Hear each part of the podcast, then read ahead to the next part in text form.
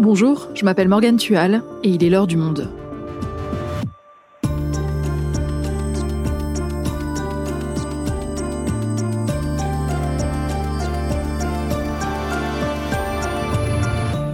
Aujourd'hui, est Evgeny Prigogine C'est un homme qui a pris une importance considérable en Russie grâce à son groupe de mercenaires, les mercenaires Wagner. On estime que ces hommes, dont la majorité a été recrutée dans les prisons russes, représentent un cinquième des troupes envoyées sur le front en Ukraine. Un cinquième. Rien que ce chiffre donne une idée du poids de Prigogine. Mais ce n'est pas son seul atout pour peser sur la scène politique russe. Emmanuel Grinspan est journaliste au service international du monde et spécialiste de la Russie. Il nous raconte l'ascension d'Evgeny Prigogine. Et avec lui, on va voir si celui initialement connu comme le cuisinier de Poutine peut aujourd'hui être considéré comme un rival du président russe. Prigogine, une menace pour Poutine Un épisode d'Adèle Ponticelli, réalisation Amandine Robillard.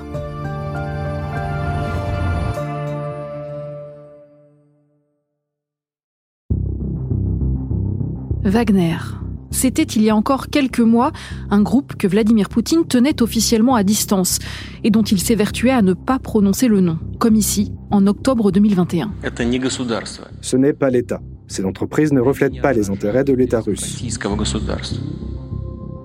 Quant à l'homme à la tête de ce groupe de mercenaires, Evgeny Prigogine, il restait dans l'ombre et niait en être le chef. Et puis, le 14 septembre dernier, tout a changé. Le voilà dans une colonie pénitentiaire à 650 km de Moscou. Dans la cour de l'établissement, il s'adresse aux détenus, en cercle, qui l'écoutent silencieusement. Je représente une compagnie militaire privée. Vous avez dû en entendre parler. Elle s'appelle Wagner. Pour la première fois, Prigogine assume. Les mercenaires Wagner, c'est lui. Et s'il est ici, c'est pour recruter de nouveaux membres. En échange de six mois au front, les prisonniers russes voient leur peine annulée. Mais il prévient Le premier péché est de déserter. Pas le droit de battre en retraite ni de se rendre. Depuis, les images de Prigogine au front avec ses hommes inondent les agences de presse et les réseaux sociaux. À Saint-Pétersbourg, le groupe Wagner a même désormais pignon sur rue.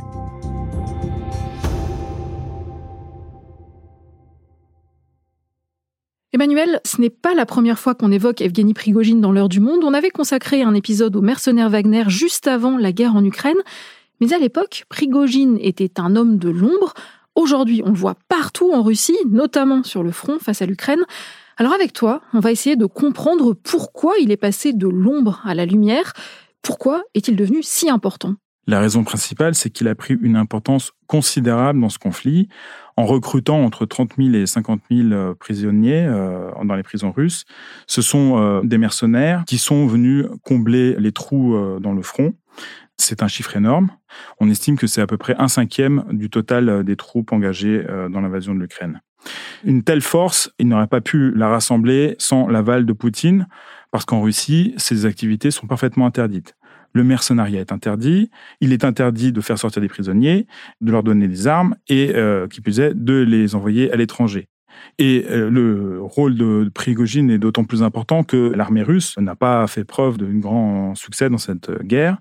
Et euh, jusqu'à il y a quelques semaines, seul le groupe Wagner pouvait se targuer de remporter des victoires, là où l'armée russe n'obtenait pratiquement rien. C'est pour ça qu'il est aussi important. Prigogine est trop gros pour pouvoir se cacher. Donc il joue un rôle important dans cette guerre et pourtant il ne fait partie ni de l'armée ni du FSB, les services de renseignement russes. Alors d'où vient-il? À l'époque euh, soviétique, c'était un truand. Il est né au début des années 60, euh, il a aujourd'hui 61 ans. Son père voulait en faire un skieur professionnel, mais il prend le chemin de la délinquance parce qu'il échoue complètement dans sa carrière sportive. Il est attrapé pour des, des menus larcins. Il est finalement condamné à 12 ans de prison pour des crapuleries et des vols à main armée. Il purge 9 euh, ans de prison et sort en 1990. À ce moment-là, il se retrouve euh, dans les milieux criminels de, Saint-Pétersbourg. C'était un peu chaotique à l'époque. Il profite donc de cette époque où les truands faisaient un peu ce qu'ils voulaient pour euh, organiser des restaurants. Et il fait fortune assez vite. Il va ouvrir aussi le premier casino de Saint-Pétersbourg et le restaurant, le fameux restaurant New Island, une sorte de, bateau mouche qui croise sur la Neva. C'est sur ce bateau qu'on voit, euh, On voit cette photo célèbre où il sert Poutine, puis on le voit aussi dans des réceptions avec George W. Bush et Jacques Chirac. Voilà, c'est des photos qui ont récemment fait refait surface. Oui, c'est pour ça que son surnom, c'était le cuisinier de Poutine. Est-ce qu'on peut dire que c'est un proche du président russe? On ne sait pas tellement euh, comment est-ce qu'il a réussi à s'introduire auprès de Poutine.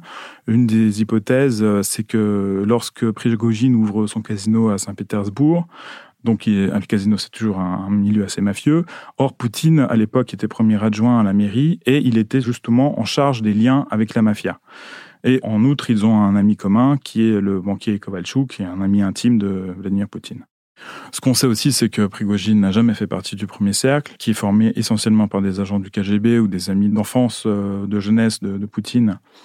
Ce qui est sûr, c'est que Poutine euh, ne le laisserait pas venir à sa table s'il n'avait pas un certain niveau de confiance envers lui.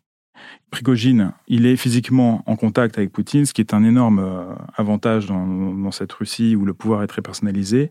Et euh, Prigogine a su convertir cette proximité physique en influence. Et alors concrètement, qu'est-ce que cette proximité avec Vladimir Poutine lui permet d'obtenir? En Russie, on fait fortune en ayant des contrats publics.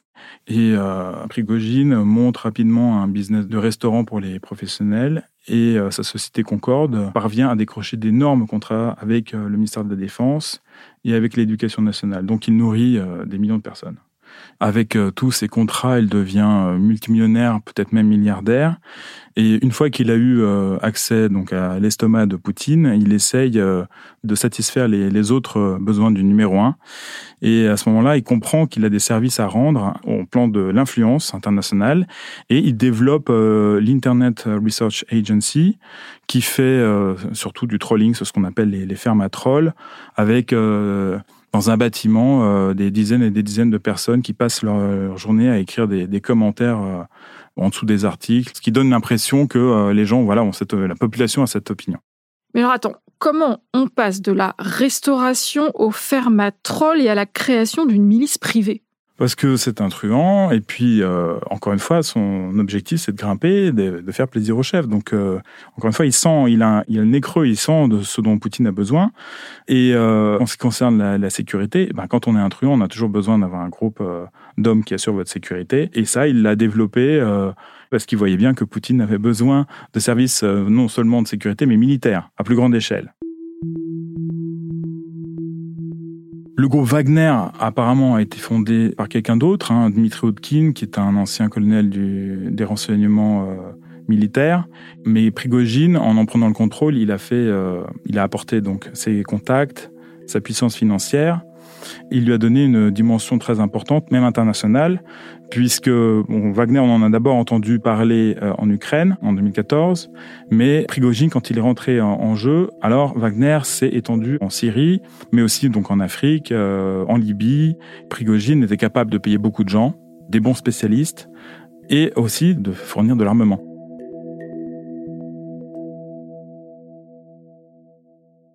Et puis, on l'a appris récemment par des révélations d'un groupe de journalistes d'investigation russes, le groupe Dossier Center, les services de communication de Prigogine, ces fameuses usines à trolls, les mercenaires Wagner, mais aussi Concorde Group qui fait de la restauration, tout ça constitue en quelque sorte une seule et unique structure commerciale gigantesque.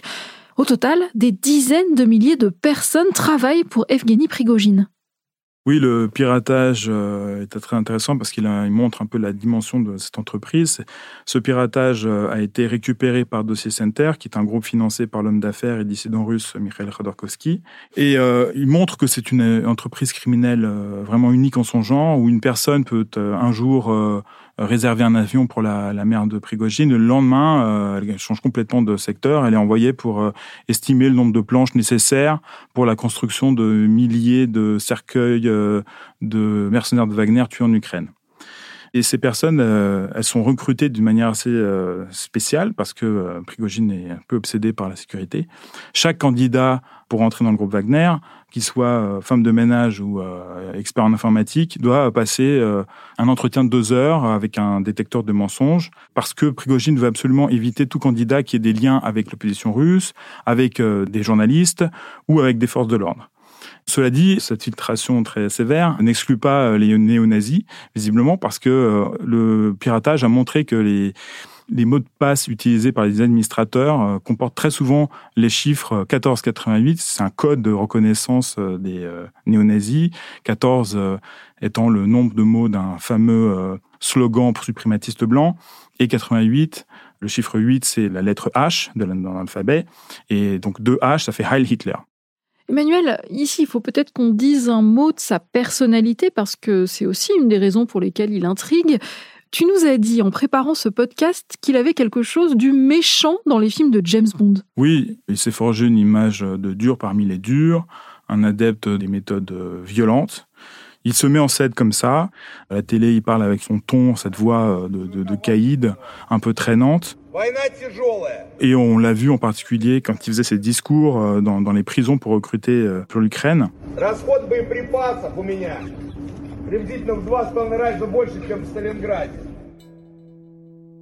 Le groupe Wagner est connu pour avoir commis des atrocités et Prigogine euh, n'a jamais condamné ses hommes.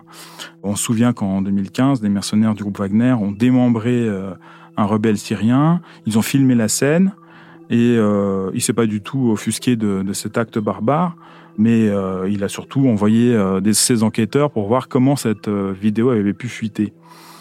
Et euh, bon, alors ces derniers mois, il s'est rendu célèbre euh, avec euh, cette vidéo insoutenable où on voit une exécution à la masse d'un déserteur de Wagner Yevgeny. On voit sur la vidéo son crâne euh, fracassé par une masse en, gros plan. Et le commentaire de Prigogine, euh, ce qu'il a dit, c'est euh, c'est un magnifique travail de réalisation. Ça se regarde d'une seule traite. J'espère qu'aucun animal n'a été blessé lors du tournage. c'est son ironie un peu macabre qu'il répète sans arrêt. C'est un type qui a de l'humour, mais c'est un humour très spécial. Prigogine s'est aussi fait connaître euh, à la fin des années 2010 euh, euh, pour sa persécution des opposants. Il y a des personnes qui ont disparu à Saint-Pétersbourg. On pense que le groupe Prigogine n'y est peut-être pas étranger. C'est quelqu'un qui fait de l'intimidation, un peu comme Vladimir Poutine. Il fait de l'intimidation, mais lui, il le fait au carré.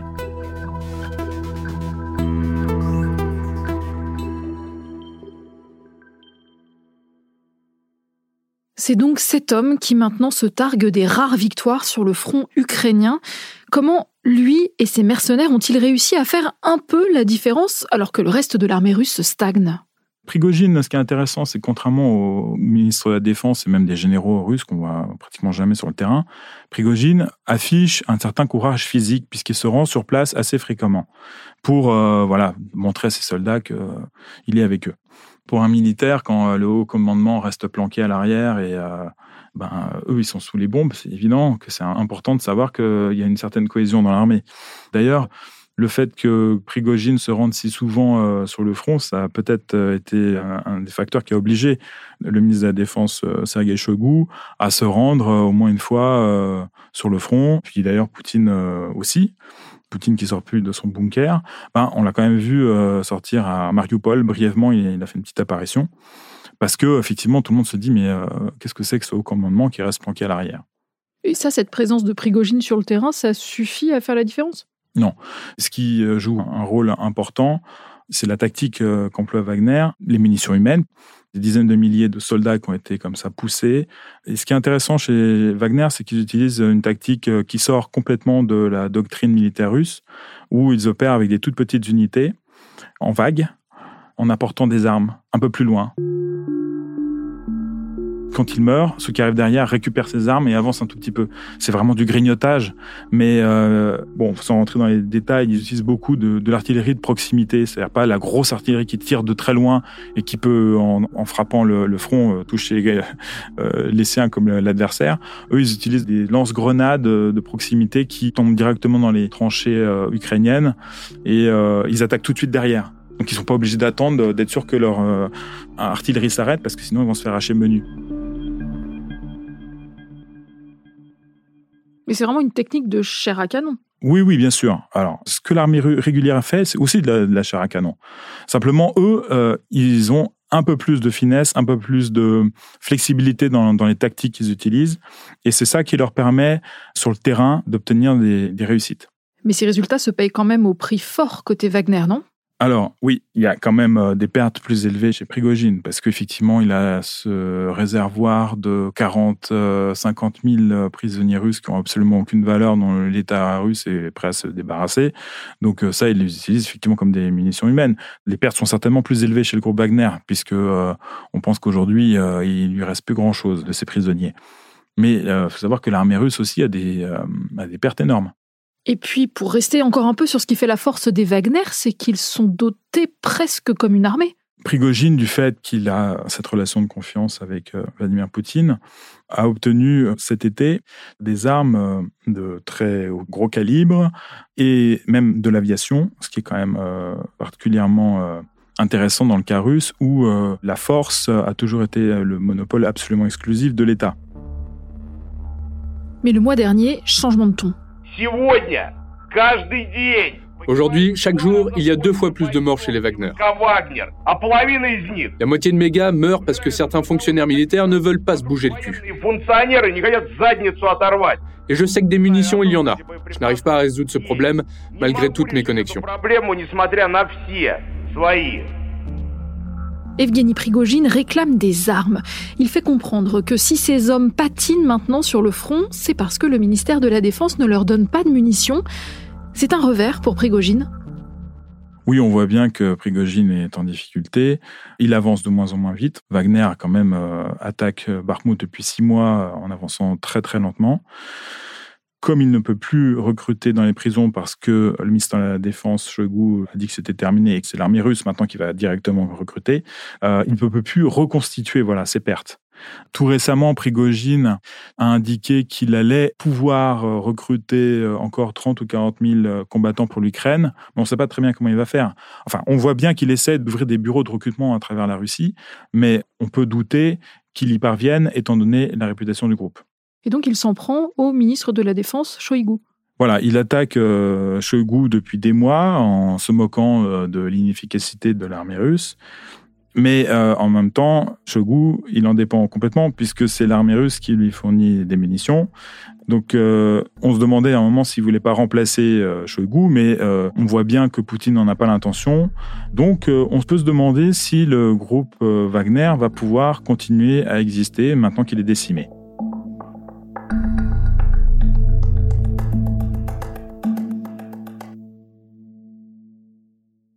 Il n'en reste pas moins qu'Evgeny Prigogine est devenu une figure. Et à l'automne, le site d'information russe indépendant Medusa lui prêtait des ambitions politiques et l'intention de lancer un mouvement politique conservateur. Que sait-on de ces ambitions politiques? Pas grand-chose. Euh, il avait euh, déjà tenté une entrée en politique en 2020 au moment des législatives. Il avait cherché un rapprochement avec le parti nationaliste euh, Rodina qui veut dire patrie, mais ça avait tourné en autre boudin. Et euh, en avait parlé comme une très mauvaise expérience. Selon le, site Medusa, il a cherché récemment à lancer son propre mouvement, mais on voit rien apparaître. Alors, on peut se demander s'il cherche à convertir un peu son poids dans le système en capital politique, mais d'un autre côté, c'est très dangereux pour lui parce qu'il y a déjà beaucoup de monde et euh, Poutine peut le débrancher n'importe quand. Et comment est-il perçu par la population russe? Pourrait-il avoir des soutiens? On ne sait pas très bien. C'est vrai qu'il tient un, discours très populiste, très anti-élite. Il a un certain talent oratoire et pense qu'il parle mieux au peuple que Poutine. Il dispose aussi de ses propres réseaux d'influence. Il a euh, ses chaînes Telegram. Il paye des journalistes pour faire sa promotion, euh, parfois même dans des, dans des journaux de grande diffusion. Donc il a une assise euh, médiatique. Mais est-ce que ça prend vraiment dans l'opinion publique? Je ne saurais le dire parce que, de toute façon, dans un régime autoritaire comme la Russie, les gens ne disent pas ce qu'ils pensent. Mais est-ce qu'il pourrait vraiment représenter une menace pour Poutine? Si le régime Poutine s'affaiblit, si la popularité de Poutine tombe, alors naturellement, les alternatives seront plus demandées. C'est mécanique. Donc, euh, si effectivement la campagne militaire tourne très mal. Il n'est pas interdit de penser que Prigogine pourrait euh, réussir à mettre tout ça sur le dos du ministère de la Défense, et le de la Défense, il obéit à Poutine. Donc on ne peut pas l'exclure complètement. Mais euh, dans l'état actuel des choses, euh, Prigogine peut être débranché encore une fois à tout moment, et ça me paraît prématuré pour lui de chercher à gêner Vladimir Poutine. Et euh, Yevgeny Prigogine est très conscient de ses liens de dépendance, évidemment. S'il profère des critiques euh, virulentes euh, et parfois des insanités euh, envers le ministre de la Défense ou les, les généraux, en revanche, jamais de critique de Vladimir Poutine, jamais même d'allusion ou quoi que ce soit. Non, il, est, il montre toujours une loyauté entière. Mais alors, est-ce qu'à l'inverse, on peut dire qu'Evgeny Prigogine est toujours utile à Poutine? Oui, il reste utile à Poutine pour deux raisons. D'une part, parce qu'il permet d'aiguillonner le ministère de la Défense, Shoigu. Poutine euh, montre à Shoigu Prigogine en disant mais regarde, Prigogine obtient des résultats que tu n'obtiens pas. Donc euh, évidemment, Poutine n'est pas du tout satisfait de, de ce qui se passe sur le terrain. Et la deuxième chose, c'est que Yevgeny Prigogine euh, sert d'épouvantail comme ça, Vladimir Poutine peut expliquer que s'il n'est plus là, eh ben, vous allez vous retrouver avec une Russie dirigée par un véritable sauvage, un truand, un caïd, comme Yevgeny Prigogine, qui menace ses adversaires avec une masse. Merci Emmanuel. Merci Morgane.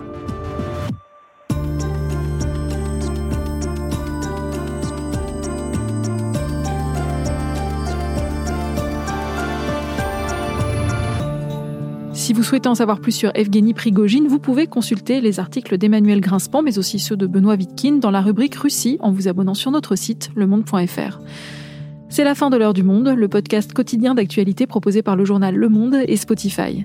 Pour ne rater aucun épisode, vous pouvez vous abonner gratuitement au podcast sur Spotify ou nous retrouver chaque jour sur le site et l'application lemonde.fr. Si vous avez des remarques, des suggestions ou des critiques, n'hésitez pas à nous envoyer un email à l'heure du monde @lemonde.fr. L'heure du monde est publiée tous les matins du lundi au vendredi. On se retrouve donc très vite. À bientôt.